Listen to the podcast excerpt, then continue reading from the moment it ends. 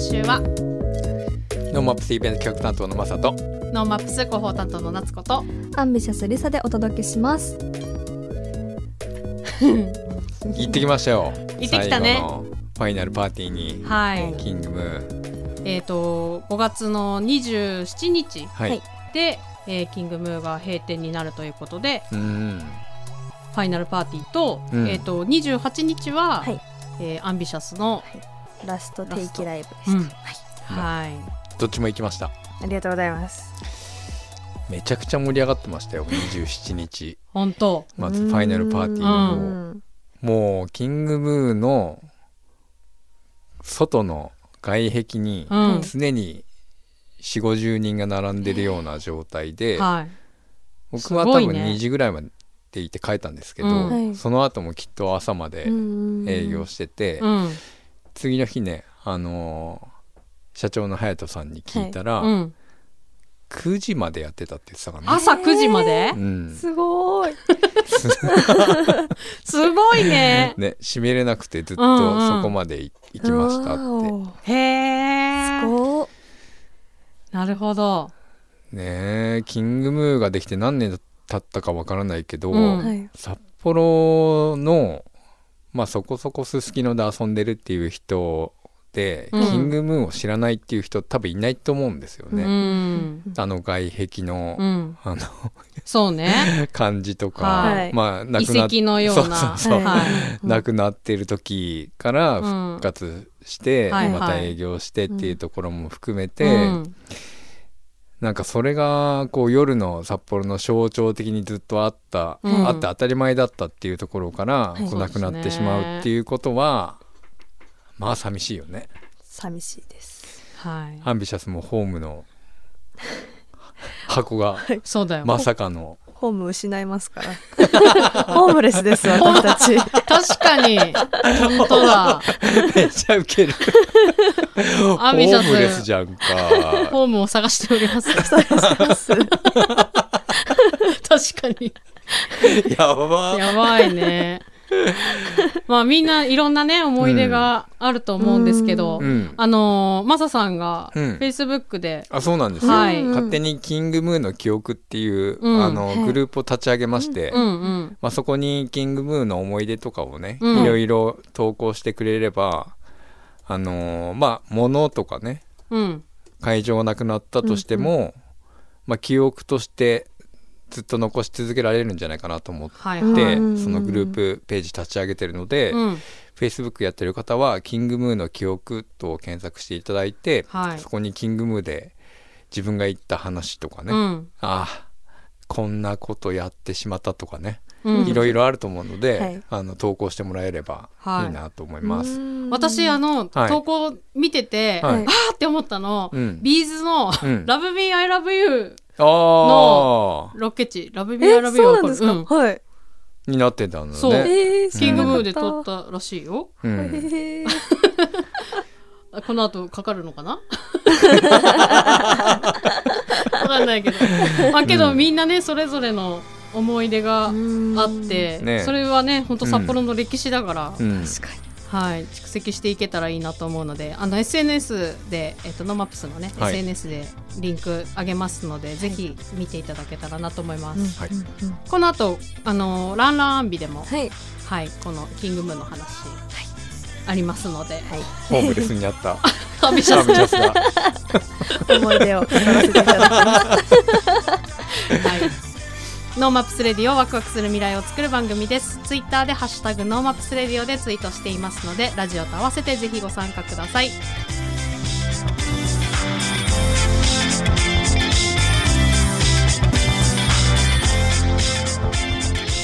NoMaps Radio 本日はですね、まあ、 NoMaps 2023が、えー今年9月13日からスタートとなるわけなんですけども、はい。はい、実は NoMaps の、まあ、兄弟イベントとして、えー2019年からスタートしている NoMaps 釧路根室とそしてですね今年なんと NoMaps 函館がスタートするということで今日は NoMaps 特集的な感じで、はい。はい、釧路根室のメンバーそして函館の、えっと、実行委員の2人と電話つないでこうローカルで起きていることや NoMaps で考えていることなど聞いていきたいと思っております。えー NoMaps 釧路根室事務局の清水達也さんと NoMaps 函館実行委員の石上啓太さんどうぞよろしくお願いします。よろしくお願いします。よろしくお願いしまはい。あのーそれぞれ、まあ、い仕事をしつつ、うんこの NoMaps の、えー各事務局、えーじゅ実行委員ということになっておりますが、すはいこれ大変ですよね。本業やりながらの。なかなかね、こう時間を捻出し、うんこうまあ、地域のためにということになるんですけども、はい、それぞれにお話を聞いていきたいと思っております。それではですね、先に、えーまあ、先輩になります、うん NoMaps 釧路根室の清水さんとお話ししていきたいと思いますが、えっと、今年はいあの2019年からスタートしているということですが今年2023はいつ開催予定なんでしょうか？えっ、と毎年ですね、はい。11月の中旬を、えー中心にですね日にちを決定していってるんですけれども、はい。えっと今年度も11月というところも確定してるんですが、うん。日にちはちょっとまだですね、はい。えーおそらく来月入ってするぐらいには決まるかなということで、はい。いろいろあの NoMaps 釧路根室も SNS などで情報発信などもしておりますので、はい。はい、ぜひぜひチェックしていただけたらなと思っております。はい。あのはい。 NoMaps のこの NoMaps 釧路根室のスタートのきっかけっていうのは何だったんでしょうか、そうですね、私が聞いてるところですと、はい。えっと、まあ今回の NoMaps 釧路根室、えー今年で5回目ですね、うん。えー5年目を迎えるということで、1年目を、えー始める前に、はい。えっと、クリプトンフューチャーメディアの、えっと、社長の伊藤さんと、はい。えっと、大地みらい信金っていう釧路根室の、えー地域に根ざした、うん。えー信金さんがあるんですけれども、はい。えっとそこの理事長の遠藤さんが、えっとお話しした流れで、うんえー生まれたっていう話を伺っております。なるほど。あのはい、クリプトンフューチャーメディアの伊藤さんは、えっと標茶町の出身ということで、釧路にゆかりがあるということで、はい。はい、あのまあ、高校時代も釧路の、えー街並みですね、釧路駅から幣舞橋があってっていうところうんで、いろいろ、あの青年時代を過ごしていたっていう話も、はい、1回目の時に、えーアフターミートアップやったんですけれども、はい。その時に、えー、と遠藤理事長とあと伊藤社長来ていただきまして、はい。えー高校生とか大学生もいる若者と一緒に交流しながらそんな昔の話を、えーしていただきながら、はい、で今の釧路の現状とか課題解決についてうん。いろいろお話をするっていうような、はい、そういった、あのーイベントに1回目から、はい、スタートしておりました。なるほど。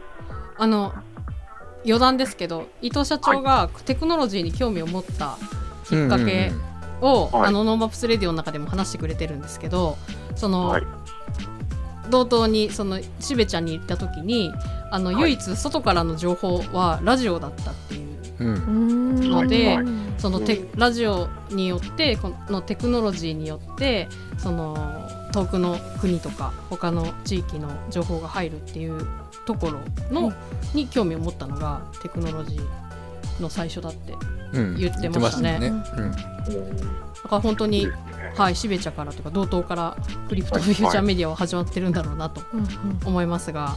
あのこはい。今回の今回とか NoMaps 釧路根室のメンバーはどういった人たちで構成されてるんですか？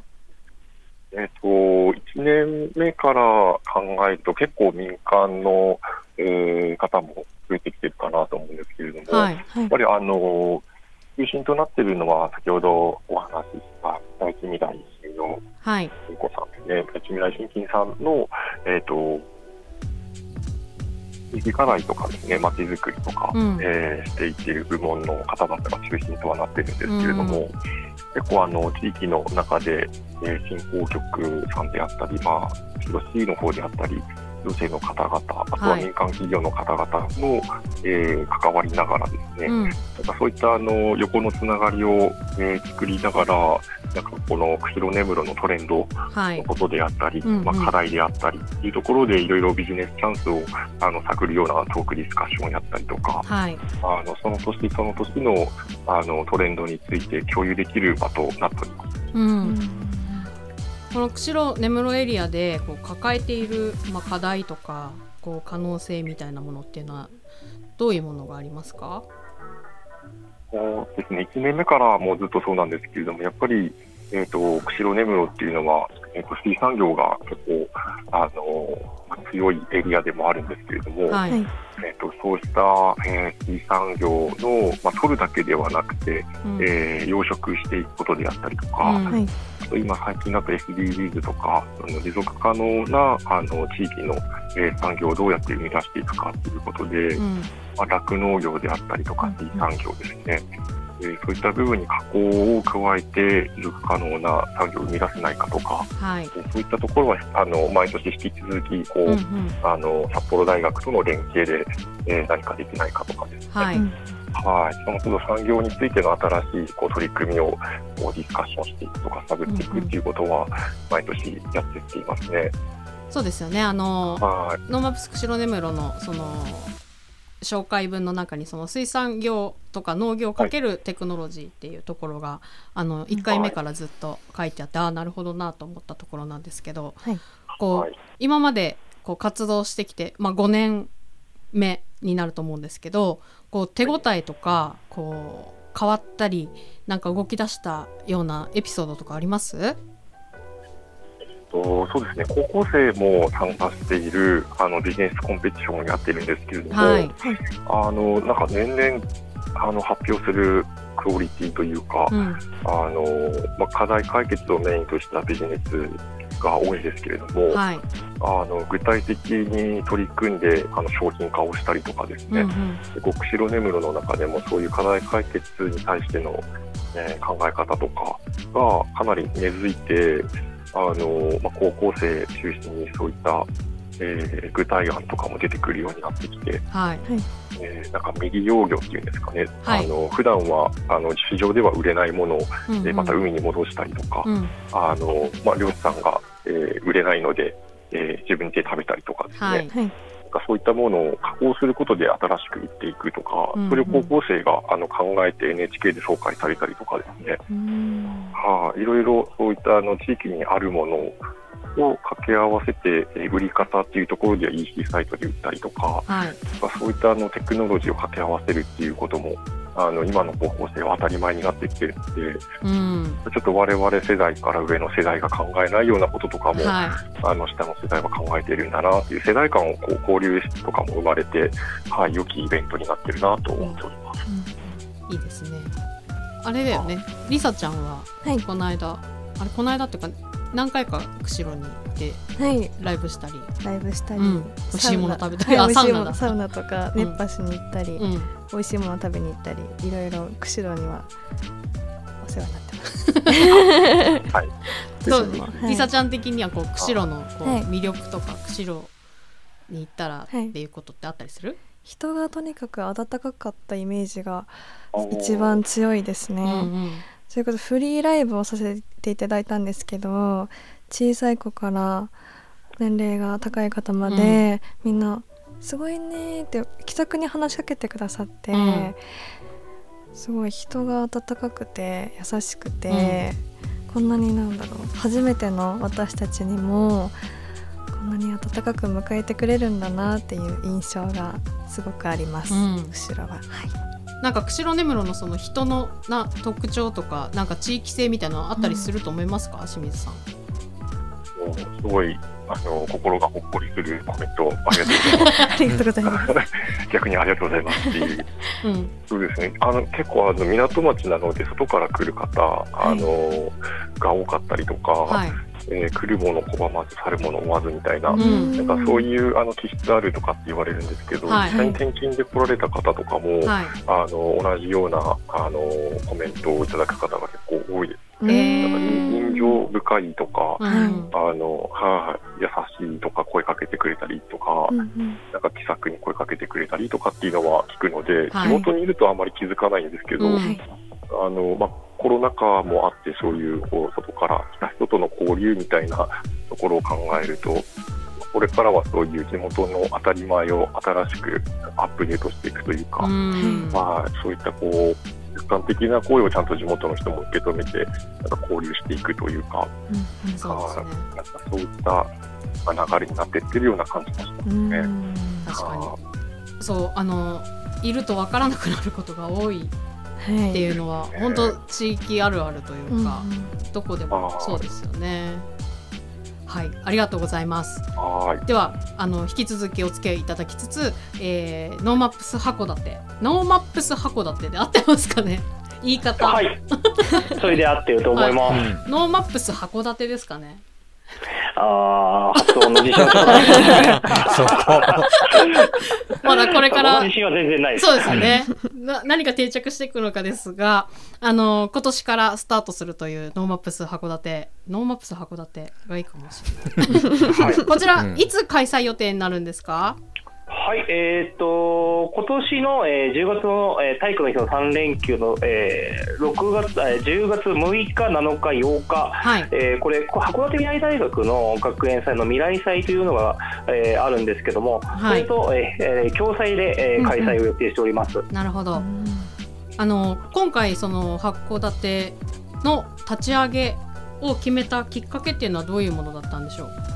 はい、えーっとまず私が、えーっとはこだて未来大学の同窓会の理事をしておりまして、はい。えー昨年、 NoMaps さんと一緒に、えーっと未来大同窓会とあと未来祭の実行委員で、うんえーハッカソン・フォー・ファンという、えーイベントを実施しました。で、はい。ここで、えーっとノーさんとあの交わった結果ですね、学生が、まあ、なかなか函館という地域の特性上、うんえーっと外の地域のあのいわゆる起業家ですとか、うんあのクリエイターですとか、もしくはそういった動きをしている学生さん。と全然交わることがなかったり、それが交わって一気に、えー彼らとしての成長がすごく見られたというのがあったんですね。で本来的には、えー、とそういうところにどんどん人を送っていこうというのが、まあ、同窓会としてもバックアップしたいなと思っていたんですけども、はいまあ、やはりおこうなかなか函館という地域から、うん例えば札幌の方に人を送るには、まあ、あの予算にも限りがあるので難しいなということで。うんうんはいだったらもう逆の発想で、えー、野本釧路さん、私の方も知っていたので、はい。えーはだ同じことできるんじゃないかなと思って、今回企画させていただいたという形です。はい。うん函館でやっちゃおうとそうです。いうことですね。はい。今回のその NoMaps 函館の、まあ、特徴というか特に目指すところというのはどういうところになるんでしょうか？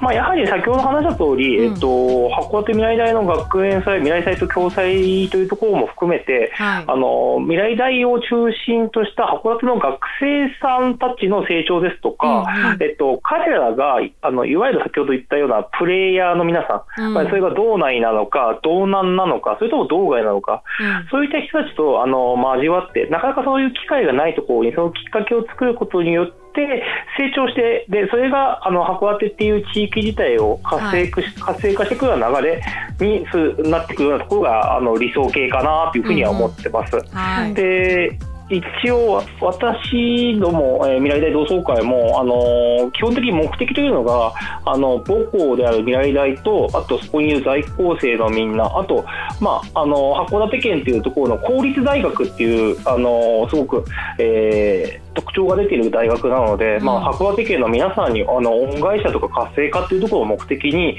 あの活動してますので、まあ、そこと目指すところを一緒にして今動いているというようなイメージですね。うんなるほどもうやっぱりその誰に会うかってうん。すごく大事ですね。すごく大事ですね。ねやはりあのなかなか、まあ、同じこと繰り返しになっちゃうんですけども、函館から、えっと、自分で自主的に動いていかないと、うん。例えば、えーそうですねあの、先ほどお名前が出た伊藤社長ですとか、うん。そういった方たちと会う機会って本当少ないと思うんですよ。うん。だからあのその結果あの優秀な学生だったり志ある学生がその出会いをない状態で埋もれてしまうのはすごくもったいないなと思いますし、まあ、ちょうどあの、えー、と今回の統一地方選で、えー大泉潤市長になられて、えー、と潤市長の方からも未来大系のその同デジタルを、えー活用していくっていう話されていたというところがあるんですけども、まあ多分そういったところで人材的なあの活性化を目指す人が出てくると思うので、もうそう考えるんだったらやっぱりあのどんどんいろんなデジタルだデジタルに限らずいろんな人と会っていくというのが本当大事だなと思います。うんマサさんはその NoMaps ずっと見てて、うん。その出会う場としての可能性ってどう見てます？そうね実際にたくさん、まあ、 NoMaps をきっかけに出会ったよっていう人が実際にビジネスを起こしていったりとか、うんまあそのビジネスまで至らなくてもその出会った人と一緒に働き出したりとかっていうところはたくさん見てきたので、うん。まあ関わりがあるってことはあのを作って動かしていくと何かが生まれる可能性があるっていうのは間違いないかなと思いますね。なんか働き方もそうだし活動の仕方仕掛け方みたいなのの事例がたくさんインプットできてるっていうだけでうん可能性が広がるというのは本当そうだなというふうに思ったりしますよね。はい。はい、じゃあここからもう一度清水さんにあのお話も聞いていきたいんですけども、まあ、石上さんも清水さんもあのローカルとか、まあ、私も今白老町にいるので、まあ、地域の面白さってすごい感じてるんですけど、まあ、あのローカル地域の可能性とか面白さをこうそれぞれどう見てらっしゃるかなっていうのを聞きたいんですけども清水さんからどうでしょはい、えっ、と、もともとですね、フィールドノートっていうローカルメディアを釧路で、えっ、と、始めたりしたこともあって、うはい、ぱりその当たり前になってるけど、地元の人たちがその地域の当たり前を更新できてないみたいなうんうん。状態があったりとか、うんはい。あとはもうパターン化しちゃってるというか、うんえー、と地域の中であのあの店の場所は知ってるけど中入ったことないとか、はい、ありますね。あ。のはい、固定化しちゃってるようなところが結構あるので、うん。何かイベントとか交流する機会を作ったりあとはそのメディアで新しく情報を発信して、うん。なんかやっぱりこうかき混ぜていくような動きをうんやっていかないと、こう滞ってしまうというか、うんでやっぱり今担い手不足の問題とか、あの少子高齢化とかさまざまなあのローカルの問題、えー課題があるので、うん。なんかそういうところは率先してあの取材をするようななんかスタンスで、あの自分ごとで関わっていこうと自分はしてるんですけれども、はい。なんかその自分ごとになればなるほど地域って面白いなっていうように、えー思ってます。ね。なるほど。まあ、あの子供が3人いるんですけど、はい PTA の会長が誰もいないみたいな感じになって、はい。やりますっていうような感じでやったりとか、はい。はい、あと子供会とか神社のお祭りとか、うんうん。そういうの今までやっぱりこうあったけどなくなってしまう、もはいうそういう状態にもなってきてるので、うん。なんか地域の文化がなくなるぐらいだったら自分関わってなんか少しでもマシなことできないかなっていうので関わってみるといろんな人たちとのつながりとか、うんはい。あのやっぱり世代を超えたコミュニケーションが田舎だからこそローカルだからこそできるっていうところがあったりとか、はい。はい、そういった意味ではなんかみんな愛すべきバカ野郎たちみたいな うん。で なんかその一つのコミュニティとしてローカルを楽しむっていうような、うんなんかそういう見方もできるのかなと思いますね。なるほど。ちなみにそのコロナでやっぱりイベントできなかったり地域の祭りもなくなってしまってけど3年やってないとなかなか復活できないみたいなのってありますか、ありますね。あの、うん復活の仕方がわからないというか、はい。まあ例まあ、例年通りやってたものが止まって、はいまたやろうってなった時のなんていうんですかリカバリーうがん。なかなかできないというか、はい。うんなのであの今まで通りにやってたことよりもちょっとあの敷居を低くしてからやってみるとか、はい。なんか夏祭りとかの話も出てきてるんですけど、はい。まあ、ちょっと小規模でもまずやろうかとか、うんうん。まあ、そういう、まあ、子どもの運動会とかでもやっぱりちょっとこう全校でやってたものを学年だけにしてやるとか。なるほど、はなんかやめないでやり続ける方法を模索しながらっていう意味では、はい。まあ、本当 NoMaps だなっていう感じです うん。地域の中でもやっぱり見たことないこととか、やったことないことをやっていかないと先に進めないみたいな状態になってきてるので、うんうん。 NoMaps の役割とか考え方みたいなところはすごくあの大きいのかなと思いますね。なるほど。ありがとうございます、はい。石上さんはどうですか？はい、えーっと、まあ、かなり清水さんと内容が被るなと思って聞いてはいたんですけども、はい、えっと、まあ、私も実は、あの、清水さんと同じで、えっと、首都圏の方で、まあ、十数年ぐらいちょっと仕事をして、えー、U ターンしてきた、ええー形なんですが、はえっと、まあ、だいぶ似てる話になってしまうんですけども、うん。まあ、首都圏だとか東京で当たり前のビジネスだとか、当たり前の仕事として思われているものが、地域では全然当たり前ではない、当たり前のスキルでもないし、当たり前のテクニックでもないし、当たり前前の、えー、と技術でも、まあ、テクニックと同じですけども、はい。ではないとうん。いうふうにすごく感じました。でうん。ただ、えー、とそれが当たり前でないだけでそれを求めている人たちはすごくいるなと、あのー本業別にあるんですけども本業の方であるあのクライアントさんとお会いした時に、えー、とその方すごくデジタルとかの分野にすごく意欲のある方だったんですけども、はい。今までそういった人たちが誰に相談していいかすら分からなかったと。うん。うん。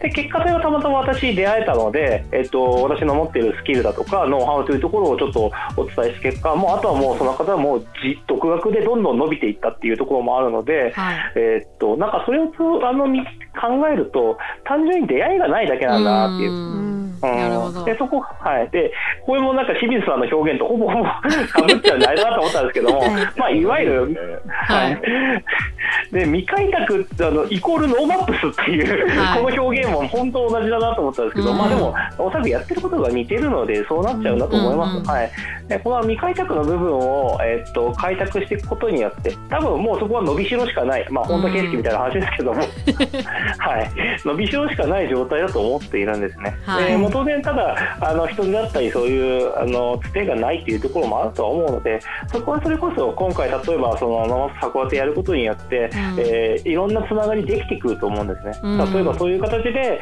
フォローアップしていく道がどんどんできれば地域の可能性っていうのは下手にもう掘り尽くされてる近郊の首都圏だとかそういうところよりもあるんじゃないかっていう気はしています。はい。 NoMaps という名前が。やっぱり良い名前なんですかね。こすごい名前だと思いますね。よく名付けてましたねっていう、う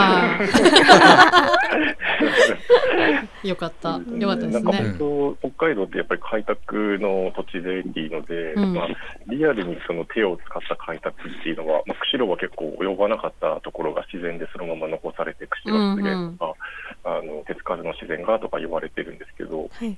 今そこにこのデジタルとかテクノロジーっていうあのネットワークが広がって、うん。そのネットワークと掛け合わせていくっていうことは今までその人類がやったことないことを新しい開拓を今これからやっていかなければならないっていうようなフェーズに入ってきてるんじゃないのかなと思うので、はいまあ、そういった意味では本当にあのバシッとこの NoMaps っていう名前はうん。どの地域でもいろんな課題がある中でうん。新しいことをやっぱりこう切切り開いてうん。進んでいかなければならないっていうようなところなので、まあそうですすごねくこう意義のある、はい、取り組みだと思います。はい。どんどんハードルが上がってる気がします。本体本体の？ヒヤヒヤしながら話してました。はい。いやー本当。大丈夫かしらそれではあの釧路根室も函館も、まあ、これからね準備に向けてまあ それこそ自分たちの首も今締める話し方してますけど。まさに準備がね佳境を迎えていくところですが、えっと、それぞれあのーまあ、意気込みとあとね各地域でラジオをもし聞いてくれている方がいたら、なんかね一緒にできることなどあのメッセージいただいて終わろうと思うんですが、清水さんからお願いできますか？はい。はい、えー、とそうですね、お話ししてた中でも、まあ、たあの世代間の交流であったりとか、うん。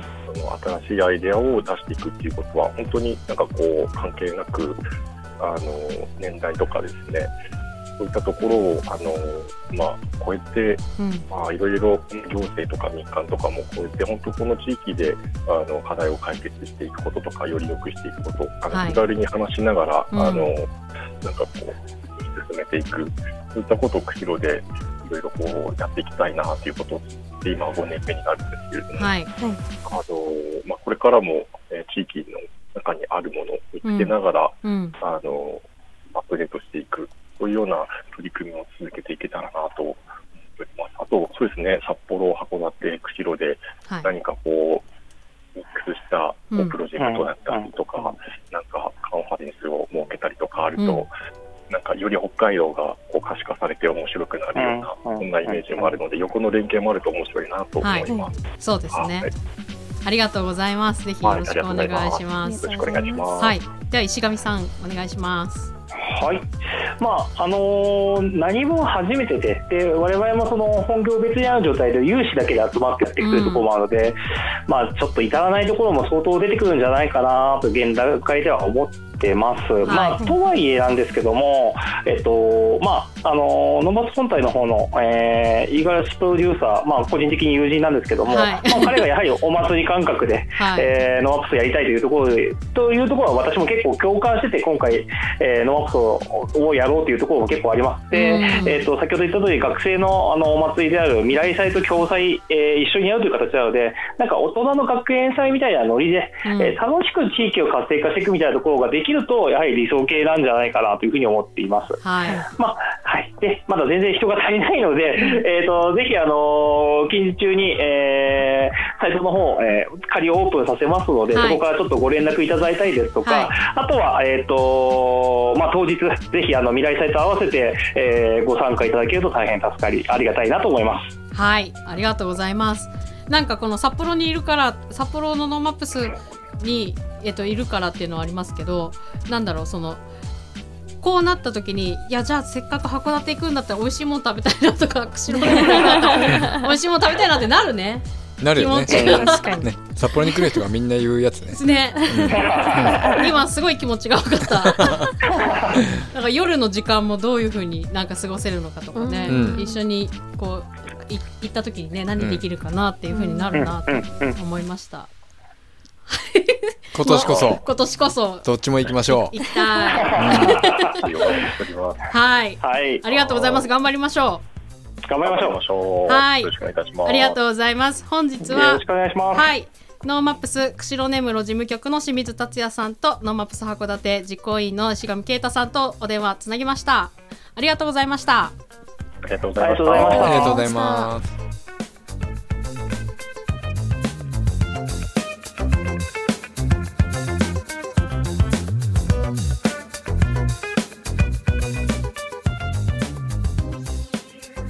このコーナーはいつかは自分たちの番組を持ちたいと思っているアンビシャスが世間のことを知るために巷で噂になっている話題を検証して報告するコーナーです。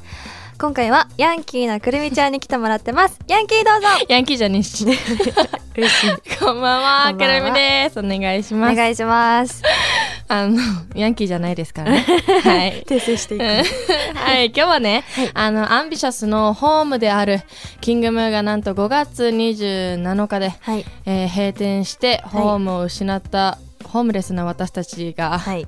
キングムーでの思い出や心境についてお話ししたいと思っております。はい。本当に閉店しちゃいましたね。え、ねえ、なんかあんま実感してないけど、うん。これからその夜とか、ええ。そこら辺歩いたとしても光がついていないっていうことだよね。寂しい。り。何も考えられないよ、うんねそうまずキングムーが閉店するって私たちも結構最近に知ったけど、うんうん。社長にまず言われて、うん。正直どう思いました、最初に。あなんかでもちょっとええ。噂は流れてたんだよね、そのうん言われる前にね、ねだからあ本当にそうなのかもみたいな、うんうんうん。で社長と話すそのちょっのその日のええ。ちょっと前に、ええ。メンバー内でえそういう噂流れてるらしいよみたいな、うん本当っていう噂の話をしてたうんら、うん。社長に言われて、うんうんうん。あやっぱみたいな、えーでまあなんか内容的にはやっぱ流れてる噂いっぱいあるけど、うん。あそういうことなんだってちゃんと説明を受けてうん。理解して、うん。でやっぱさちょっとメンバーがいなくなって、うん。えーホームも失ってみたいな、え ちょっとあのまあアンビシャスそういう時期なんだなとも思ったよね。そうだね。の、まあ、新しく、ーえあの前に進もうというーか、えーっていう。変わるきっかけかもしれないですね。そうそうそうそう。なんだなと思いましたね私は、うんうんうんうん。リサ的にどうだった、私的には、うん、もう今もよく分かってない。キングマン閉店します。あれ復活しないのかなみたいなうんうんうん。感じだったけど、うん。ちょっともうもう分からないですね、そうねうん、活動もどうなるのかなってすごい不安でした。あ最初聞いた時は。そうだね、本当にあの なんか見えなかったね。ええ。えこの先どうするのって感じだったね。キングムープロデュースでキングムーから生まれた私たちっていうのが結構推しポイントだったうんと思うんですけど、うん。そこがなくなってしまうから、うん。なんて言ったらいいのかな？みたいなのはありました。確かにね。はい、確かに。えーアンビシャスが誕生した地ですけど、そう。てかアンビシャスをねまだあの、はい。このリスナーのうん。皆さん、多分あんまりわからない方もいらっしゃると思うんですけども、あの私たちのホームであるキングムーうん、なんですけども、まず私たちって2020年に、うん。エゾ財団、 NoMaps キングムーが行った、はい。北海道在住者限定のオーディションを通過したメンバーで結成されたチームなんですよね、はい。アンビシャスって。うん、うん、でオーディションがまずキングムーで行われて、うん。その後もキングムーでずっと練習したりとか、うん。ライブをしたりっていうキングムーに大変お世話お世話になっているチームなんですけども、はい、オーディションの時ええ。私はねあの、ええ。キングムーに行ったことがなかったのね。おー、まず。ヤンキーだけど、ヤンキーじゃないけどね。あのだからさえ。え入った時さ、ええ。ちょっとえ何この空間って感じだったしに。なんかあのクラブだからちょっと入り、入るの怖かったのね、ええ。だしなんか入ったら入ったでめっちゃ迷路みたいで。そうだね。そうなんか不思議な空間だったんだよね、うん、ディズニー。そうなんかそのライブで、ええ。あのゲストの方とかさ、うんうんうん。あの来てくださってキングムー初めて入ったって方とか、結構いたんだけどその方々もなんか、うんななんて言ってたっけなテーマパークみたいとかさ、なんかいろいろ言ってたようんね確かに言ってた。なんかタバ・オブ・テラーの中のみたいな。言ってたかららやっぱみんなそういう感じなんだろうなと思って、ねちょっと怖いけどね、うん。慣れてしまってね私たちはね。そう 慣れたね。慣れてしまいましたね。そうだね。いっぱいね練習とかうん。で大体多い時で週5とかね。そう全然ねいたから、うんうんうん。寂しいですけど。そして定期ライブもね毎月キングムーでやらせていただいていてうん。くるみ的にうん。キングムーでのライブのうん。ここ推しポイントだったよっていうのありますか？いやまず本当にアンビシャスのライブ、その定期ライブをやるにうん。あたってやっぱりスタッフさんうん。がまず音響さん映像さん、照明さん、うん。まあ、いろんな方々がすごい助けていただいてたんですけど、うんうん皆さんすごいのよ本当に。そうね。本当にすごくて、うん。なんかもうライブすごい楽しくてそれ、うんそれもプラスでね、うん。だしやっぱり映像が、うん、とオープニングでうん。流れるとか、うん。その CO2 が上からピシュってなったりとかうん確かに。なんかやっぱり他の会場じゃ絶対にできないような ええ。ことをええ毎月その定期でやってたのがすごいうん本当に他の会場じゃ見れないライブだったなって思ったねくるみは。確かに。照明とかも私たちのフォーメーションに合わせてね。そう動画を見て一からここはこの子に当てたいとかね、うんうんいろいろ全部細かくやってくれてたもんね。しかもそのやっぱりスタッフの皆さんはうん。その営業の、うん。キングムーンのスタッフさんうんだったりするから営業もして、うん。その後アンビシャスのライブをしてくれたりとか、本当になんか優しいスタッフさんに恵まれたなと思いましたね私は。確か。に。うん。やっぱりそこは推しポイントですようね、んそして私たちはホームレッスンになりましたけども、うん。これからもねアンビシャスは続きますからそうなのよ。進み続けたいと思います。そうなんかアンビシャス大丈夫みたいなうん。たくさん声いただいたんですけども、うん。このままねうん。あのホームレスだけどだけど。走り続けますのではい。ぜひ応援していただければと思います、ね、ありがとうございます。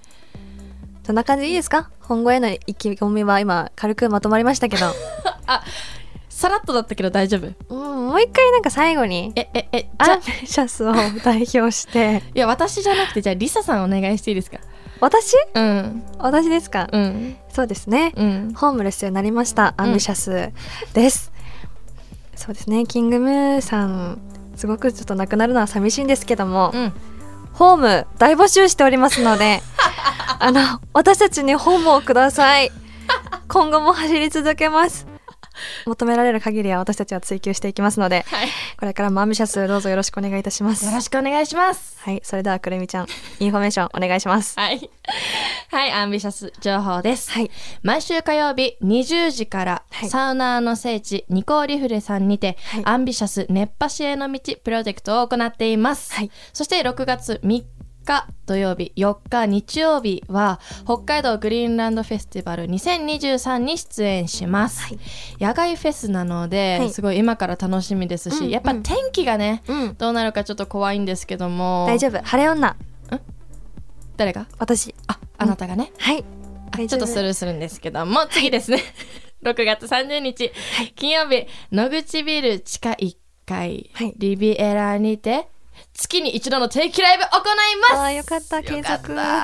定期ライブあります。あります。よかった。ありがとうございま嬉すしい嬉しい。いやよかったですね本当に、まあ、その他のイベント情報アンビシャスの公式ホームページや SNS に上がりますのでぜひチェックよろしくお願いしおます。願いします。それでは最後に曲振りをお願いします。はいキングムーのラストライブ、はい。最後にパフォーマンスさせていただきました。アンビシャスで With You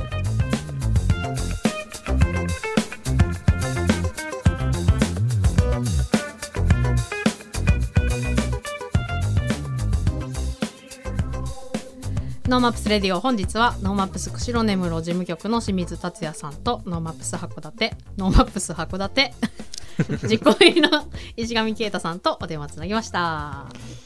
いいね行かなきゃ面白い。行かなきゃいけない。行こう。そうしよ10月 は、えー、函館、うん。11月は釧路根室。あれもう食べることしか考えてないんじゃないえイエス。食べて飲むことしかちょっと考えてないですね。いや本当にねちゃんと真面目な話してきてよ。意外と真面目っすよ。私。いやけどねその函館釧路根室、札幌と、うん。なんかいろんなことが動いていくと、うん。また面白いね。いいですね。うん、ちょっとセッションを一つ作ってもらってね、広報として行かねばならぬ、そうそう行かないばならぬ。理由をね、うん。理由を作りましょうラジオをね現地で収録するとかっていうね、おーあの強引な理由をつけて、なるほど。うん、現地取材。現地取材しなあかんせなあかんねせなあかんね いいね。うん。でアンビシャスはライブしてねせししに行かなならんねん。そうそうそうそうそう、い。いね、うん。でみんななんかバスで行く？みんなでじゃあ 修学旅行館ね。ねえ代わり番号で。代わり番号いやじゃあ運転して。か運転を。バス。バス無理やん。バスは無理よ。マイクロバスみたいな。あマイクロ。バスいいね行きたい。うん。いいですね。はい行きましょまあいろんな地域がねこうやって盛り上がるといいし、ねそれこそなんかねミックスしていろんな人に出会うっていうのは本当大事だなとうん。はいいうふうに思います。はい。うん。真面目に締めてみた。飲むことしか考えてないと思う。はい。本日もお付き合いありがとうございました。 NoMaps Radio のアーカイブは、ポッドキャスト、Spotify などストリーミングサービスでお聞きいただけます。NoMaps Radio で検索してください。番組の感想は FM ノースウェーブ番組メールフォームまで、または Twitter、ハッシュタグ NoMaps Radio でツイートしてください。今週は NoMaps イベント企画担当のマサとアンビシャスリサと NoMaps 広報担当夏子でお送りしました。また来週